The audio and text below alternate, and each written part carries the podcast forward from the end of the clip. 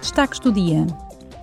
Na semana passada, os ministros suecos apresentaram as prioridades da presidência sueca do Conselho da UE às comissões do Parlamento Europeu. As prioridades gerais da presidência sueca são a segurança, a competitividade, as transições ecológica e energética, os valores democráticos e o Estado de Direito. A presidência sueca teve início em 1 de janeiro e decorrerá até o final de junho.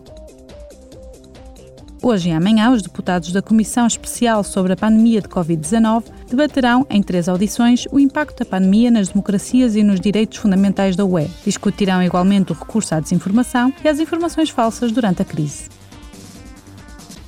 No sábado, celebrou-se o Dia Europeu da Proteção de Dados. A data assinala o aniversário da Convenção 108 do Conselho da Europa sobre a proteção dos dados pessoais, a primeira legislação internacional juridicamente vinculativa no domínio da proteção de dados.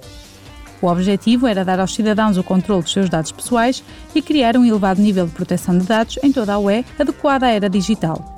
Durante anos, o Parlamento Europeu tem trabalhado em regras de proteção de dados.